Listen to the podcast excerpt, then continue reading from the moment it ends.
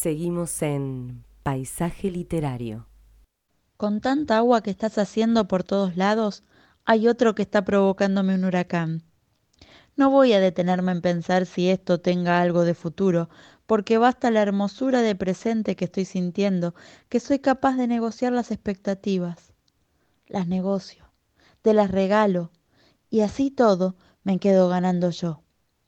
No me importa lo que vaya a suceder, porque que ya me esté sucediendo es un logro que me alcanza para saber que puedo salir de vos. Dicen que las heridas son lugares por donde también puede ingresar el sol. Y tienen razón, sí que tienen razón. A veces hay que animarse a sacarle la venda y dejar que le dé un poco el aire. Deja de mirarte un poco y mírame. Mirá cómo va brillando de a poco. Se está secando, mírame bien. Me estoy secando yo también. Se está sanando. Estoy sanando. Lorena Pronsky. Bien.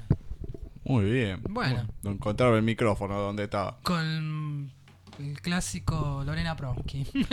Eh, sí, el año pasado no, no lo decía, pero este año tomó la costumbre de, de Lorena Pronsky al, al final. Lorena bueno, Pronsky al final. que el año pasado era mucho más intensa. Este año es como que va así, melancólica. Todo más tranquila. Sí. Todo más tranquila. Sí, está como tristonia.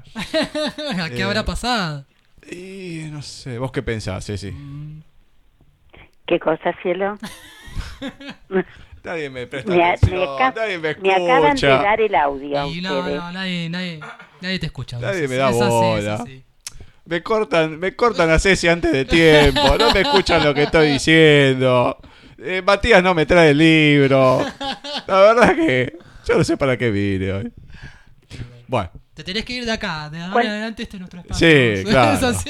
no, comentaba que el año pasado había empezado con Lorena Prosky, con más intensidad y todo, y ahora está media, media ahí bajó, media- Este, como tristonia. este es medio bajoneado, sí. Sí.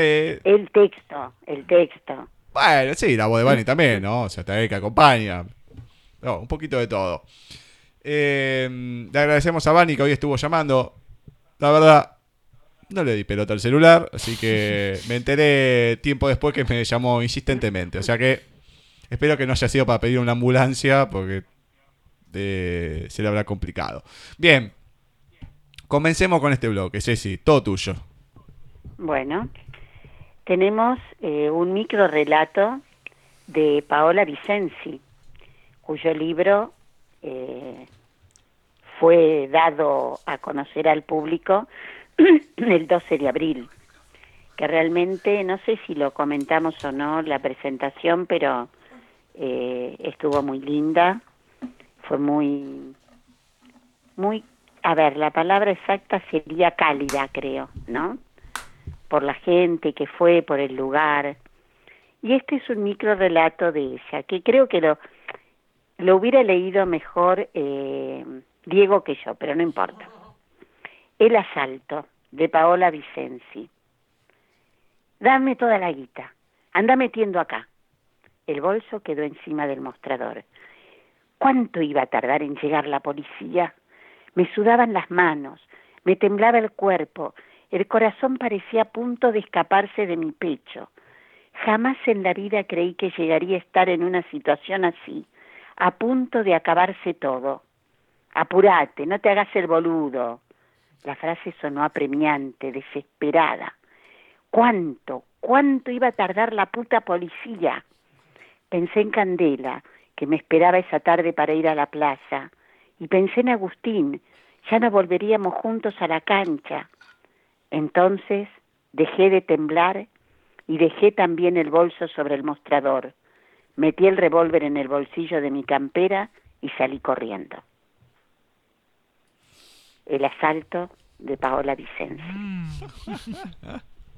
Está muy bueno, muy bien escrito. Bueno, pero, lo- pero se leyó perfecto también. Sí, no, lo hubiera leído mejor Diego. No, está Pero bien, bueno, se hace lo que se puede. No, Muy bien, con intensidad. Bueno, muy bien, muy bien. Yo se me imagino porque habrás querido que lo lea Diego, pero bueno. No, no, no, no. Te digo porque sé que le pone otro énfasis, pero bueno, ya está. Cuando hay muerte, cuando hay peligro de muerte y todo, es como ah, que no, no es por eso. para el no, señor no. García. Estas son las partes que siempre me da miedo. Y bueno, viste, así es las cosas. Señor García, todo suyo. Bueno, vamos sin demorarnos a una nueva aventura de Pinocho. Vamos con el capítulo 9. En el capítulo anterior, Pinocho eh, eh, tiene los pies, el padre de Pinocho le arregla los pies a Pinocho. Y mm, Pinocho le dice a su padre que quiere ser un niño bueno, que va a aprender a ir a la escuela. Y para el padre, para que vaya a la escuela, vende una, una, una cartilla para comprarle comprarle a- le compra a Pinocho una cartilla para que Pinocho vaya a la escuela.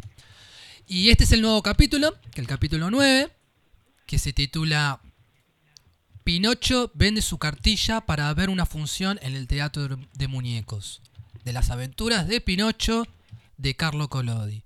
Y le dice así: Cuando ya cesó de nevar, tomó Pinocho el camino de la escuela, llevando bajo el brazo su magnífica cartilla nueva. Por el camino iba haciendo fantásticos proyectos y castillos en el aire, al cual más espléndidos. Decía para su coleto, Hoy mismo quiero aprender a leer, mañana a escribir y pasado las cuentas. En cuanto sepa todo esto, ganaré mucho dinero y con lo primero que tenga le compraré a mi papito una buena chaqueta de paño. ¿Qué digo de paño? No, ha de ser una chaqueta toda bordada, de oro y plata, con botones brillantes. Bien se lo merece el pobre. Eh, Es muy bueno. Tan bueno que para comprarme este libro y que yo aprenda a leer, ha vendido la única chaqueta que tenía y se ha quedado en mangas de camisa con este frío. La verdad es que solo los padres son capaces de estos sacrificios. Mientras iba discurriendo de este modo y hablando para sí, le pareció sentir a lo lejos una música de pífanos y bombos.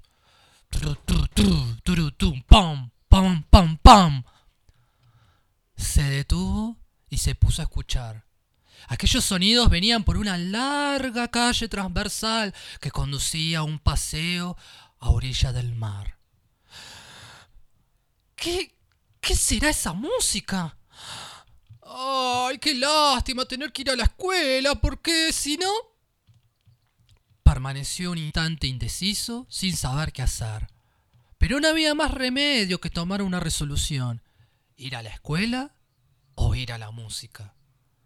Por fin se decidió el monigote y encogiéndose de hombros dijo Bah, iremos hoy a la música y mañana a la escuela. Así como así. Para ir a la escuela eh, siempre hay tiempo de sobra. Y tomando la calle transversal, echó a correr. A medida que iba corriendo sentía más cercanos los pífanos y el bombo.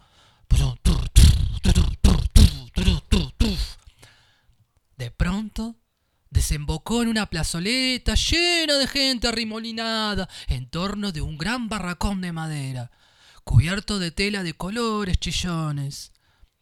¿Qué barracón es ese? preguntó Pinocho a un muchacho que vio al lado suyo. Lee el cartel. Lo leería con mucho gusto, pero es el caso que hoy precisamente no puedo todavía. Buen Lila, estás hecho. Yo te lo leeré. ¿Ves esas letras encarnadas? Pues, mira, dicen Gran Teatro de Muñecos. ¿Hace mucho que han empezado la función? Va a empezar ahora mismo. ¿Cuánto cuesta la entrada? Veinte céntimos. Pinocho, que ya estaba dominado por la curiosidad, dijo descaradamente al otro muchacho ¿Quieres prestarme 20 céntimos hasta mañana? Te los prestaría con mucho gusto, contestó el otro con tono zumbón y remedando a Pinocho. Pero es el caso que hoy precisamente no puedo. Te vendo mi chaqueta por 20 céntimos, dijo entonces el muñeco. ¿Y qué quieres que haga yo con esa chaqueta de papel pintado? Si te llueve encima, no tendrás el trabajo de quitártela, porque se caerá ella sola. ¿Quieres comprarme mis zapatos? Solo sirven para encetar fuego. ¿Cuánto me das por el gorro? Vaya negocio, un gorro de miga de pan. Me lo comerían los ratones en la misma cabeza.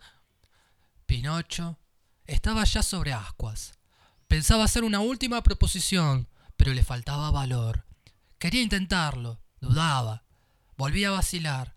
Por último se decidió y dijo, ¿Quieres darme veinte céntimos por esta cartilla nueva? Yo soy un niño y no compro nada a los demás niños, contestó el otro, que tenía más juicio que Pinocho. Yo compro la cartilla por veinte céntimos, dijo entonces un trapero que escuchaba la conversación. Y de esta manera fue vendida aquella cartilla, mientras que el pobre Goro estaba en mangas de camisa y titiritando de frío por haber vendido su única chaqueta para comprar el libro a su hijo. Y ahí termina el capítulo número 9 de las aventuras de Pinocho de Carlo Collodi. Yo te digo que conmigo no duraría ni hasta el tercero. Se tendría que haber prendido fuego directamente, por entero. Eh, Bueno, interesante. Vamos a ver qué sucede. Sí, interesante, la verdad. que- Ni para fósforo sirve. el Re- muchacho. recordando que el capítulo anterior era muy, muy emocional, todo así, que Sí. se abraza con coro, lágrimas en los ojos y ahora Dos esto. minutos de duro. Dos. Eh, Volvió a hacer de la suya, Don Pinocho.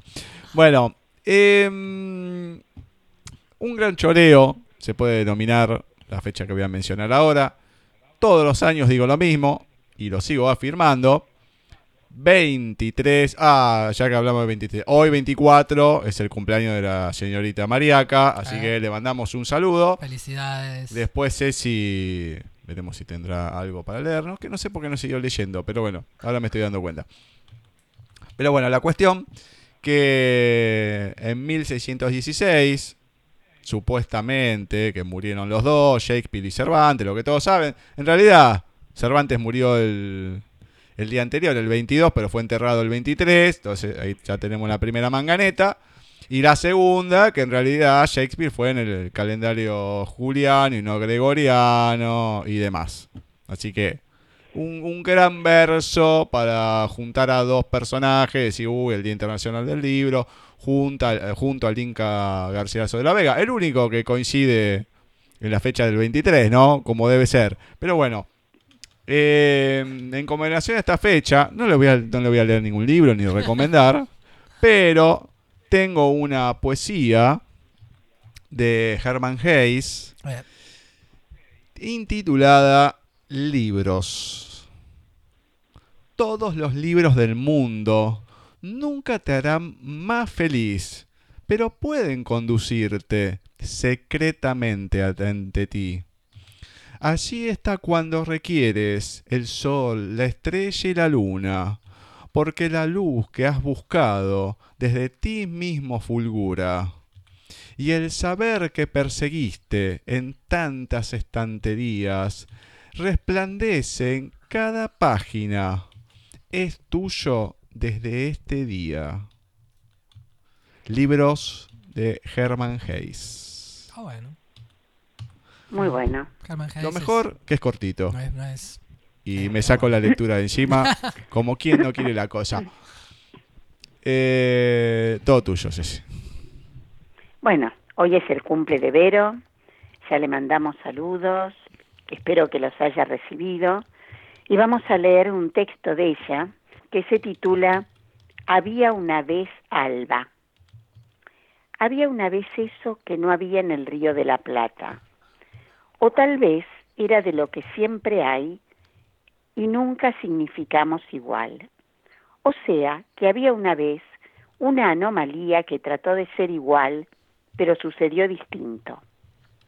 Es como si Alba María se va al río al despuntar el alba, Es esperable, pero también sorprendente llamarla por su nombre al alba.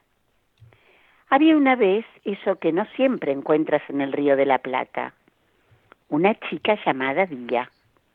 A la orilla del río está la chica al iniciar el día. Día y alba se encuentran en la orilla, justo cuando el alba despunta el día.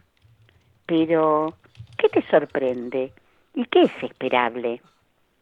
Digamos que yo la espero a ella, a Alba María, pero el alba se va para el río, en busca del día, buscando lo que cree le puede ofrecer el río de la Plata. Son alba y son día, son una y por eso se buscan en el río. Puede que hoy se encuentren en este río, en el de la Plata, o puede que al iniciar el día las detenga una tormenta. Sorprendente, pero entendible. Entonces, pues, esta madrugada, Alba, puede que más bien se encuentre con Rocío, y el día quede aletargado, hasta mediodía, cuando Alba ya esté lejos del río. Y justo ahí yo voy por Alba, por Alba María, sabiendo que no será mía, porque ella es del río, de día y de rocío. Y si la luna se aviva antes de que salga el sol, también tendrá algo del alba o de alba María, si es que entendemos que luna es de carne y alba María también. Había una vez alba de Verónica Díaz Mariaca. Bien. Original. Está bien. Como todo lo que viene de Vero, ¿no? Ah, bien, bien. Lo bueno es que no está presente como para darnos sus sermones y sus explicaciones y demás. Eso es lo único bueno. Qué malo que somos. eh. Ah, le mandamos un beso. Obviamente, uno se contactó ayer. No, te voy a mandar algo. que Nunca lo mandó. Pero bueno, por suerte teníamos algo que nos había mandado hace bastante. Desde la vez que la entrevistamos. Y bueno, así la, la recordamos. Que vaya a saber uno dónde andará. Va. Diego García. Bueno, voy a leer un texto de uno, un autor que ya he leído bastante, pero que me gusta bastante. Eh, valga la redundancia, es Frederick Brom. El texto se titula El ladrón de gatos. Y dice así. El jefe de policía de Midland City tenía dos gatos, uno de los cuales se llamaba Notita y el otro Memorión. Pero este hecho no tiene nada que ver con los gatos que fueran gatos, pues esta historia se refiere a lo que el jefe de policía denominó como una inexplicable serie de robos, una ola de crímenes cometidos por un solo hombre. El ladrón, forzando las puertas, penetró en 19 casas o apartamentos en un periodo de pocas semanas. Aparentemente enfocaba su trabajo con mucho cuidado y no parecía una simple coincidencia que en cada casa atracada hubiese un gato. Y que solo robase el gato. A veces descubría dinero a la vista y en otras ocasiones hallaba joyas. Pero no les prestaba la menor atención. Al volver a la casa, los propietarios encontraban forzada la puerta o una ventana que el gato no estaba y que nada había sido robado o revuelto.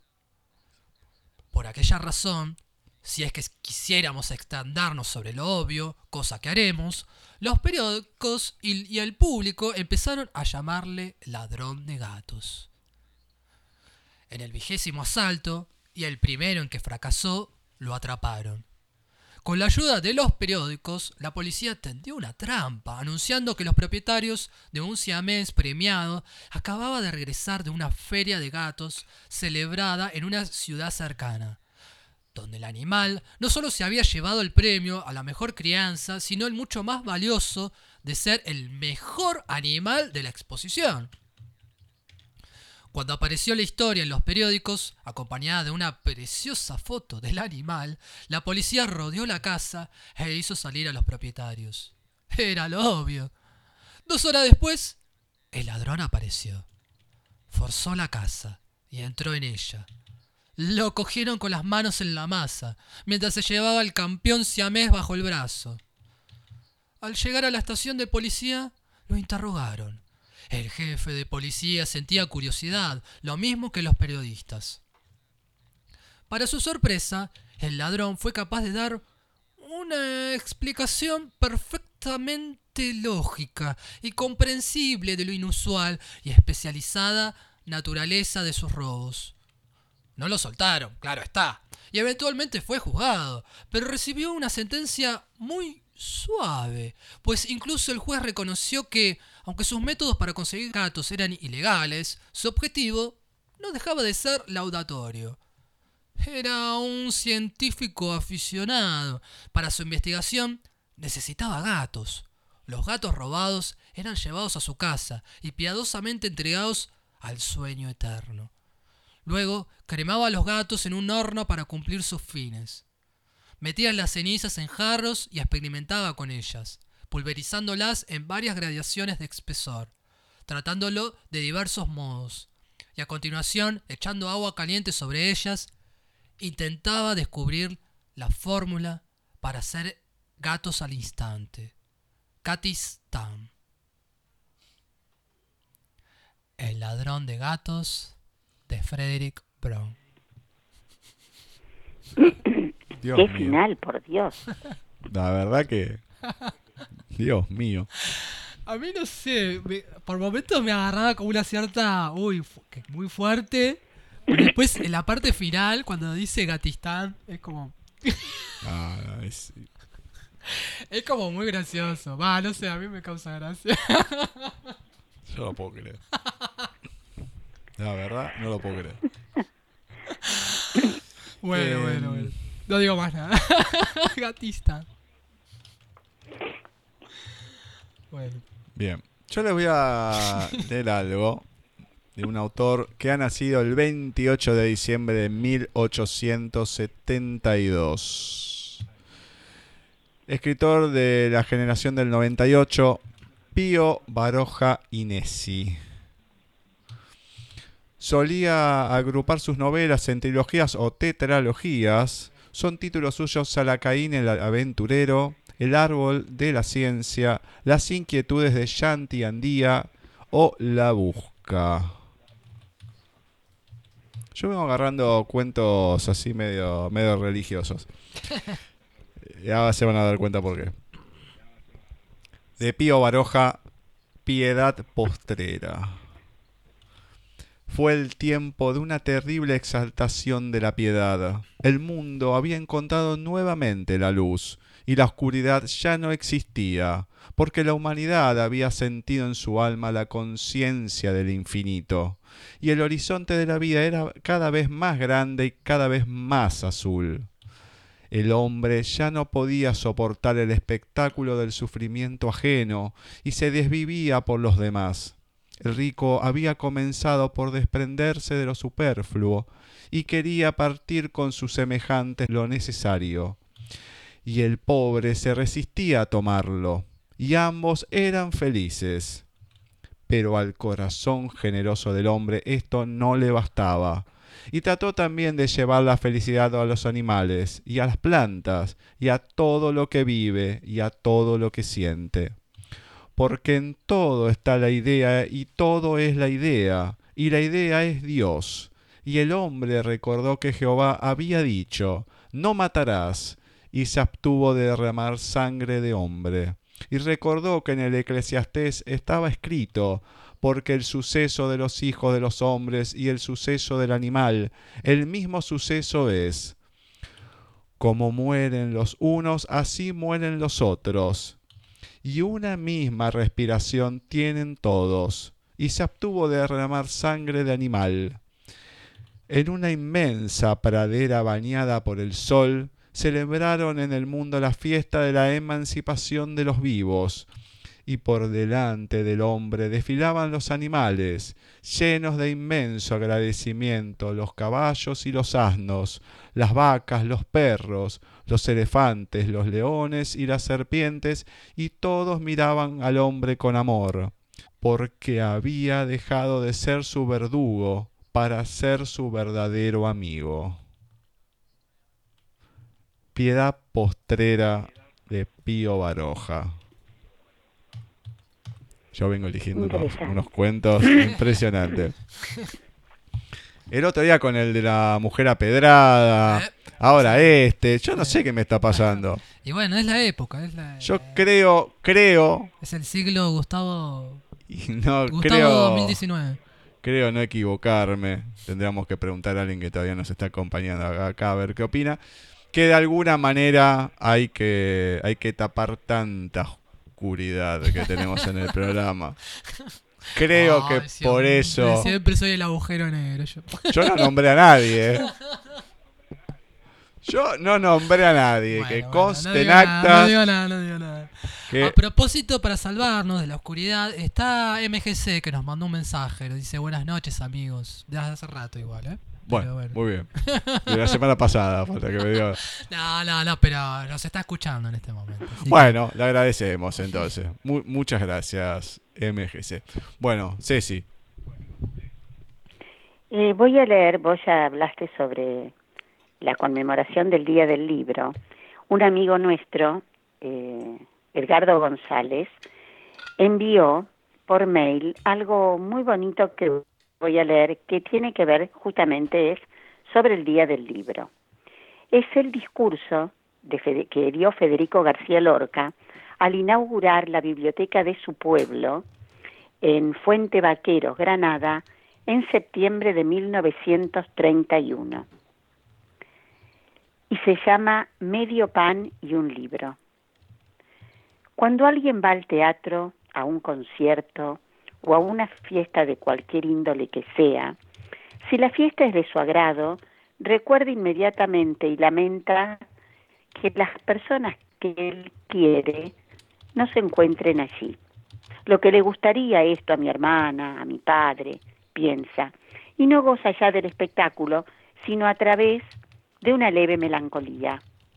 Esta es la melancolía que yo siento no por la gente de mi casa, que sería pequeño y ruin, sino por todas las criaturas que por falta de medios y por desgracia suya no gozan del supremo bien de la belleza que es vida y es bondad y es serenidad y es pasión. Por eso no tengo nunca un libro, porque regalo cuantos compro, que son infinitos, y por eso estoy aquí honrando, honrado y contento de inaugurar esta biblioteca de pueblo, la primera seguramente en toda la provincia de Granada. No solo de pan vive el hombre. Yo, si tuviera hambre y estuviera desvalido en la calle, no pediría un pan, sino que pediría medio pan y un libro. Y yo ataco desde aquí violentamente a los que solamente hablan de reivindicaciones económicas sin nombrar jamás las reivindicaciones culturales, que es lo que los pueblos piden a gritos. Bien está que todos los hombres coman, pero que todos los hombres sepan, que gocen todos los frutos del espíritu humano, porque lo contrario es convertirlos en máquinas al servicio de Estado, es convertirlos en esclavos de una terrible organización social. Yo tengo mucha más lástima de un hombre que quiere saber y no puede que de un hambriento, porque un hambriento puede calmar su hambre fácilmente con un pedazo de pan o con unas frutas, pero un hombre que tiene ansia de saber y no tiene medios sufre una terrible agonía, porque son libros, libros, muchos libros los que necesita. ¿Y dónde están esos libros? Libros, libros, hace aquí una palabra mágica que equivale a decir amor, amor, y que debían los pueblos pedir como piden pan o como anhelan la lluvia para sus cementeras. Cuando el insigne escritor ruso Fedor Dostoyevsky, padre de la Revolución rusa, mucho más que Lenin, estaba prisionero en la Siberia, alejado del mundo, entre cuatro paredes y cercado por desoladas llanuras de nieve infinita, y pedía socorro en carta a su lejana familia, solo decía, enviadme libros, libros, muchos libros para que mi alma no muera. Tenía frío y no pedía fuego, tenía terrible sed y no pedía agua, pedía libros, es decir, horizontes, es decir, escaleras para subir la cumbre del espíritu y del corazón, porque la agonía física, biológica, natural, de un cuerpo por hambre, sed o frío, dura poco, muy poco, pero la agonía del alma insatisfecha dura toda la vida. Medio pan y un libro de Federico García Lorca. Mm, qué final, ¿eh? Está muy bueno. Bien, bien. Bueno, le agradecemos a Edgardo, que siempre aporta material en estas, en estas Siempre, épocas. siempre, siempre. Sí, García. Bueno, para ir terminando, tengo un pequeño poema, una gran autora, eh, Silvia Plath. El poema se titula Una vida y dice así. Tocala. No se encogerá como pupila esta rareza oviforme, clara como una lágrima. He aquí ayer, el año pasado, palmiforme lanza, azucena, como flora distinta de un tapiz, en la quieta urdidumbre basta. Toca este vaso con los dedos, sonará como campana china al mínimo temblor del aire, aunque nadie lo note o se anime a contestar. Los indígenas, como el corcho graves, todos ocupadísimos para siempre jamás. A sus pies las olas, en fila india, no reventado nunca de irritación, se inclinan, en el aire se atascan, frenan, caracolean como caballos en plaza de armas. Las nubes enarboladas y orondas encima, como almohadones victorianos, esta familia de rostros habituales, a un coleccionista por auténtica como porcelana buena gustaría. En otros lugares el paisaje es más franco, las luces mueren súbitas, cegadoramente. Una mujer arrastra circular su sombra de un calvo platillo de hospital en torno, parece, la luna o una cuartilla de papel intacto. Se diría que ha sufrido una particular guerra relámpago. Vive silente. Y sin vínculos, cual feto en frasco, la casa anticuada, el mar, plano como una postal, que una dimensión de más le impide penetrar. Dolor y cólera neutralizadas. Ahora dejadla en paz. El porvenir es una gaviota gris. Charla con voz felina de adioses, partida. Edad y miedo, como enfermeras, la cuidan. Y un ahogado, quejándose del frío, se agazapa saliendo a la orilla. Una vida de Silvia Plath. Silvia Plath. Tu favorita, Gustavo. Sí, no, no, te la soporto un poco más que al dúo dinámico de, lo- de los Chars. De los Charles. Sí, Ah, Charles. Ya me imagino con los Charles. sí, de, de los del Chars B, de Charles los B. dos. De- ah, mira, curiosamente son los dos Sí, Charles. va. curiosamente. Y curiosamente ninguno de los dos soporto. Bueno, es como tantos otros, ¿no? Lógicamente. Bueno, vamos a ir con la película de- del mes más o menos, porque la vengo estirando hace como dos semanas. Bueno, Cierto, Vamos que- a ir. cierto, cierto eso. sí. Bueno, Eh, a veces sucede. Me callo la boca, me callo la boca. Por favor, por favor le pido a ver si suena la musiquita de fondo. Quien ha visto la película ya sabe cuál es, ¿no? Inconfundible. Lástima que no está José, que siempre nos pide clásicos. Nos vamos al año 1959. The Bridge of the River Kwai. El puente sobre el río Kwai. Está basada en el puente sobre el río Kwai de Pierre Boulle. En la dirección David Lynn. No es el que le gusta a usted, señor García. El, el suyo es Lynch. Este es Lynn, por las dudas. Sus protagonistas. William Holden como el mayor Sheard. Alec Guinness como el coronel Nicholson. Y Sesue Ayakawa como el comandante japonés Saito. La trama se transcurre dentro de la Segunda Guerra Mundial, donde hay unos prisioneros británicos que reciben la orden de los japoneses de construir en plena selva un puente de ferrocarril sobre el río Kwai en Tailandia. El coronel Nicholson, que está al frente de los prisioneros, rehúsa hacerlo, aludiendo a la Convención de Ginebra, donde los oficiales, que son prisioneros, no pueden trabajar en, en- en tareas forzosas, digamos. El comandante japonés Saito desprecia la actitud del coronel Nicholson y lo obliga a permanecer formado a pleno sol junto al resto de oficiales.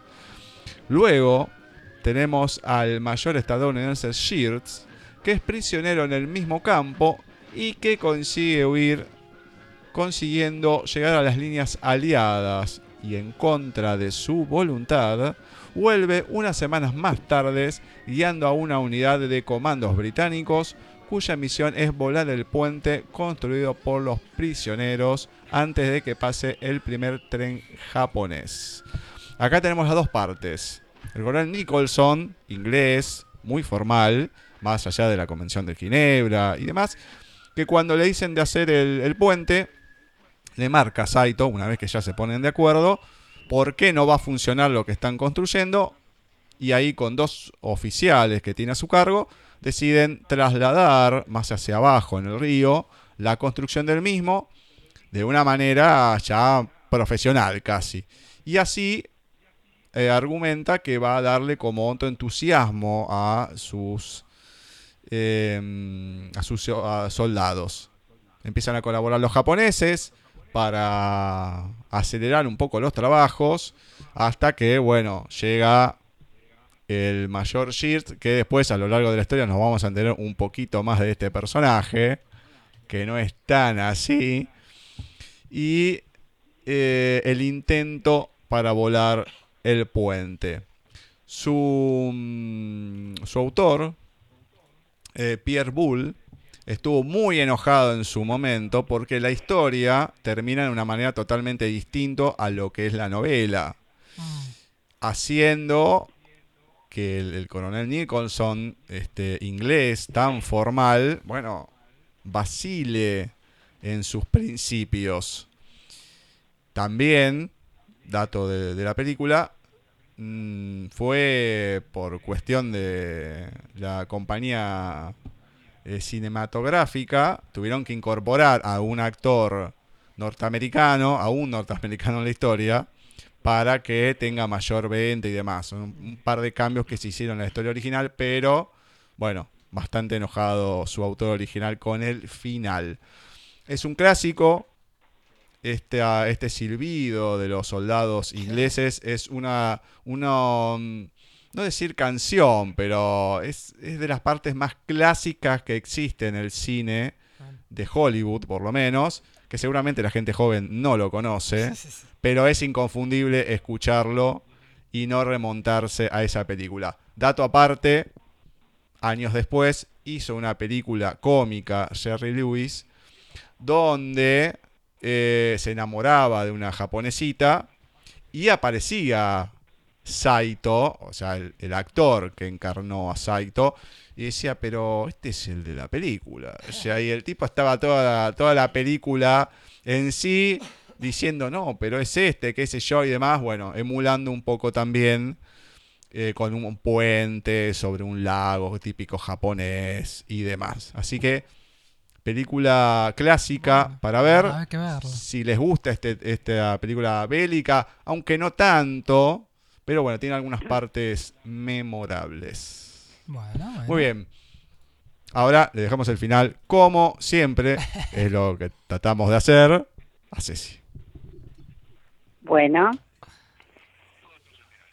vamos, eh, voy a leer un poema del mismo autor del miércoles pasado, que realmente lo estoy descubriendo, que es Malinowski, ese poeta callejero. Su libro, este, el que yo tengo acá en mis manos, se llama Viento 2.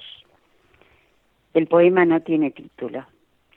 Entre el río y la montaña instalo el campamento, para extasiarme con la tonada de los pájaros, para comulgar con el sol, con el viento, con la lluvia, para sentir todo el enigma de la noche.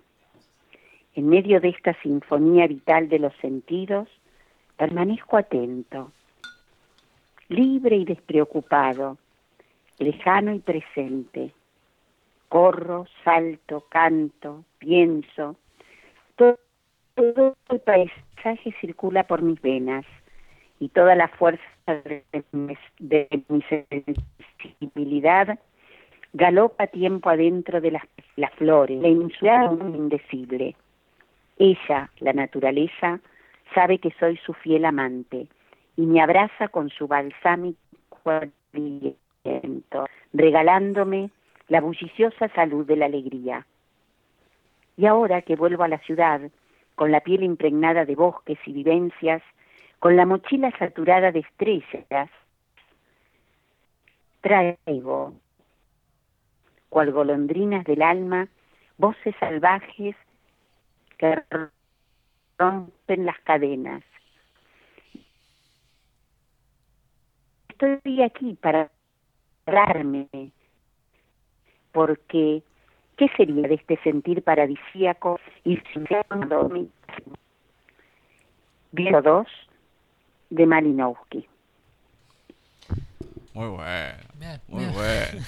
Bueno, lindo, lindo final para, para cerrar este programa. Pero mejor, pero mejor aún, antes de despedirnos y todo, no quiso decir nada. Estuvo ahí como, no sé, una entidad aparte. Oyente, va. Es- Iba a decir espectador. es no, no. como que se fue, pero no se fue. Hizo un- una, una vuelta helicoideal. Y eh, está con de nosotros. Matías, que estuvo escuchando todo, los papelones que estuvimos haciendo. Así que, ¿qué te pareció? Eh, muy bien, la verdad les agradezco que me permitieron eh, estar eh, presenciando el, el programa. Hubo unos puntos de conexión hablando esto del helicoide y todo, que los anoté, que en, en- en dos oportunidades habla- eh, comenzaron hablando del ladrón, ¿no? del ladrón que Mm. dejó la bolsa y después ladrón de gatos. Ah, mira. ¿no? Y después, eh, esto justamente, lo de los gatos, eh, hablaba así como de, de que había matado a los gatos y en, la historia que contó después de Gustavo, eh, digamos, perdonaron a los gatos, ¿no? A los gatos y a los, los otros animales. los Hubo una conexión ahí en- entre todos los... eh, Nos suele los pasar todos los miércoles ¿no? esto. Es verdad, no de suele leer pasar todos los cosas y que sí. están concatenadas. Una- la semana pasada fue increíble. Una cosa atrás de la otra y estaba Sí, sí. todo relacionado.